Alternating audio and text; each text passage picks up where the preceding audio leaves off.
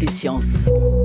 Et on commence euh, avec le premier sujet de ce journal. Le 25e, euh, la 25e édition du SIDAction euh, débute aujourd'hui et Santé publique France vient de publier son rapport sur l'évolution annuelle de l'infection au VIH et l'épidémie ne recule pas, Natacha. En 2017, plus de 6400 personnes ont découvert leur séropositivité. Ce sont des chiffres qui stagnent alors qu'on espérait les voir baisser. Hein. D'une part parce qu'en France, on est dans un pays où une grande proportion de gens diagnostiqués sont sous traitement et rappelons-le, une personne bien traitée n'est plus contaminante.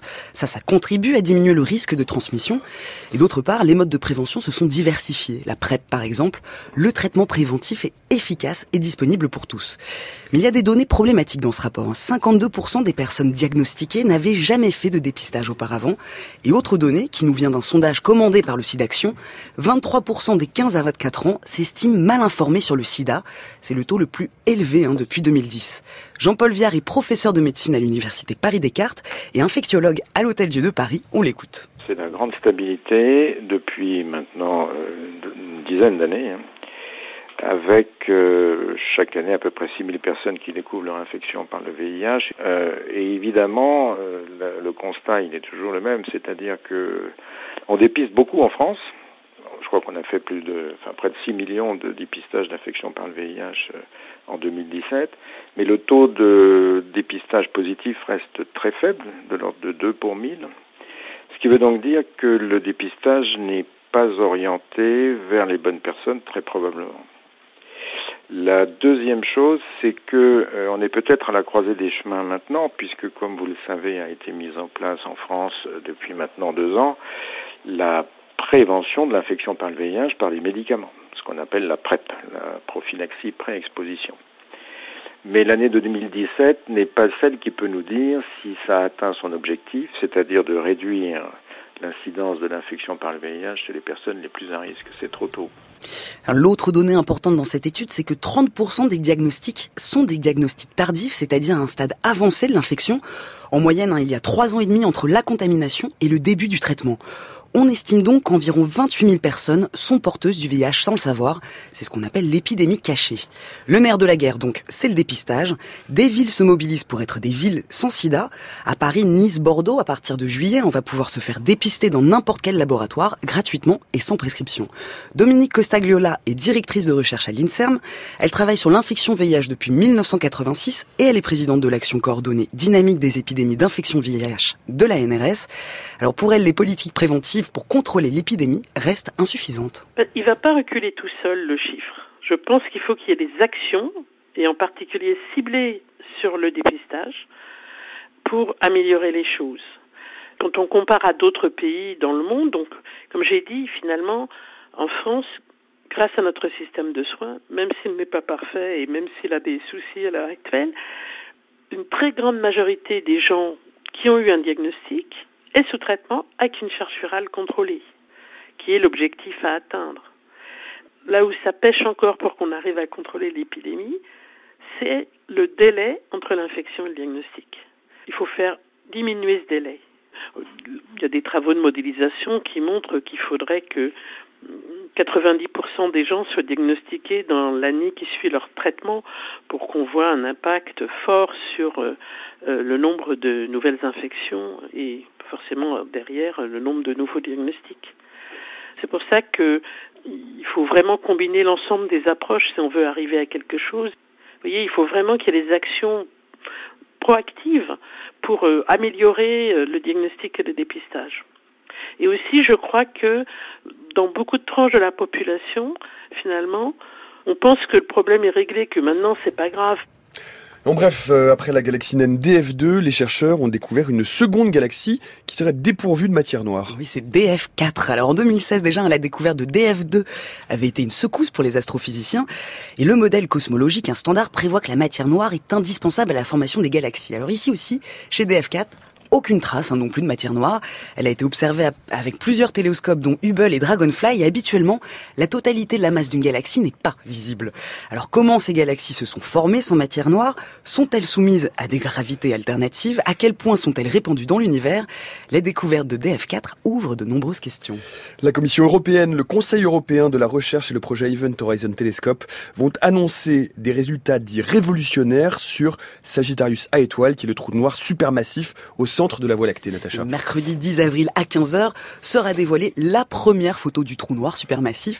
En astrophysique, hein, c'est historique. Cela fait des années que les observatoires du monde entier cherchent à en obtenir la première image. Alors rappelons qu'un trou noir est par définition invisible. Ce qui le rend apparent, hein, c'est l'horizon des événements, c'est-à-dire son contour. Voilà, et on consacrera bien évidemment une édition spéciale du Journal des Sciences mercredi pour vous raconter euh, exactement ce en quoi consiste cette découverte et cette image qui risque certainement d'être très impressionnante. Bye. Deuxième sujet de ce journal des sciences, une étude parue dans Science revient euh, sur les océans et leur capacité à absorber et à pomper le CO2. Les résultats publiés confirment ce que l'on sait depuis longtemps. Hein. Les océans absorbent une grande quantité de gaz carbonique. C'est ce qu'on appelle un puits de CO2. Comme il y a des puits terrestres, hein, la forêt ou la tourbière par exemple, il y a un puits océanique. Et on pensait qu'il pouvait progressivement s'épuiser, être de moins en moins efficace. Mais les chiffres sont stables. Ce travail montre qu'entre 1994 et 2007, l'océan a absorbé 34 milliards de tonnes de carbone, ce qui représente environ 30% des émissions de CO2. C'est comparable à ce qui s'est passé durant ces 150 dernières années. Jean-Pierre Gattuso est chercheur au laboratoire d'océanagrie de Villefranche. Pour lui, c'est une bonne nouvelle, mais il y a un prix à payer. Euh, c'est une euh, bonne chose en fait qu'on ait ces puits de CO2, parce que si on les avait pas, on aurait des changements euh, climatiques qui sont encore plus puissants que ceux que l'on attend dans le futur. Par contre, il y a une mauvaise nouvelle, c'est que l'acidification des, océans, hein, qui résulte de cette absorption du gaz carbonique, euh, elle va donc continuer. L'acidification des océans donc est directement proportionnelle à, la quantité de CO2 échangé. Donc euh, l'acidification des océans, c'est quand même un, problème. Donc l'océan nous rend un grand service, mais par contre, les conséquences pour les écosystèmes et les organismes marins risquent d'être sévères. C'est une bonne nouvelle pour le changement climatique euh, que l'océan continue à absorber 30% euh, de nos émissions de CO2, plus exactement. Mais euh, il ne faut pas perdre de vue que les conséquences de cette absorption, qui sont l'acidification et l'impact sur les organismes calcaires, la chaîne alimentaire, euh, etc. Donc euh, le fait que l'océan continue d'absorber du CO2, c'est pas une bonne raison pour euh, ne pas s'engager à fond dans l'atténuation et dans l'implémentation de l'accord de Paris. En bref, euh, on s'en doutait, mais nous n'en avions euh, pas encore de preuves scientifiques. C'est maintenant chose faite. Les oiseaux marins sont bien capables de pressentir l'arrivée des cyclones. L'étude vient d'être publiée dans Scientific Reports. Elle montre, grâce au système de télémétrie par satellite, comment les oiseaux modifient leur trajectoire pour éviter la route du cyclone. Même à plusieurs centaines de kilomètres, les frégates changent de comportement.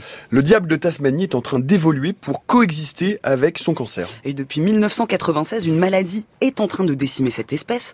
Il s'agit d'un des rares cas de cancer contagieux, une tumeur faciale, mais l'hécatombe pourrait peut-être prendre fin.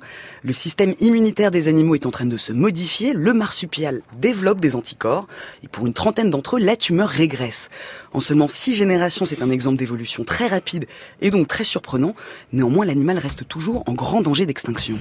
Et pour conclure, comme chaque semaine, par notre rubrique de sciences improbables, la semaine dernière, nous vous parlions de l'impact de la musique sur euh, le fromage. Aujourd'hui, euh, une étude s'intéresse à l'effet de la musique, euh, mais sur les moustiques cette fois. Et le dubstep notamment est un très bon anti-moustique, Natacha. Les résultats sont lisibles. C'est une expérience hein, qui a été réalisée, qui a été publiée dans la revue Acta Tropica. Une équipe internationale cherchait une alternative écologique aux, insecticides. Ils ont pensé donc au dubstep. Ils ont enfermé des moustiques qui ne s'étaient pas nourris depuis 12 heures avec un hamster et ils ont diffusé pendant 10 minutes ce morceau. Attention.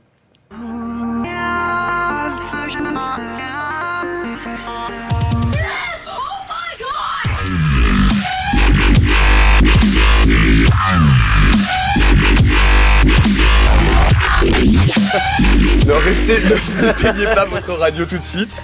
On reste donc vraiment, ça devient n'importe quoi la méthode scientifique. Voilà, donc résultat en tout cas, les moustiques, on peut couper, on peut arrêter. Résultat, avec cette, cette, musique, les moustiques cessent de se reproduire et surtout de s'alimenter. Mm. Ce sont les hautes fréquences du dubstep qui perturbent leur perception et leur orientation. On sait hein, ce qu'il nous reste à faire pour nos prochaines nuits d'été il y, a, il y, a, un petit problème de corrélation avec le sommeil qui va pas du tout bien se passer. Enfin bref, merci beaucoup euh, Natacha.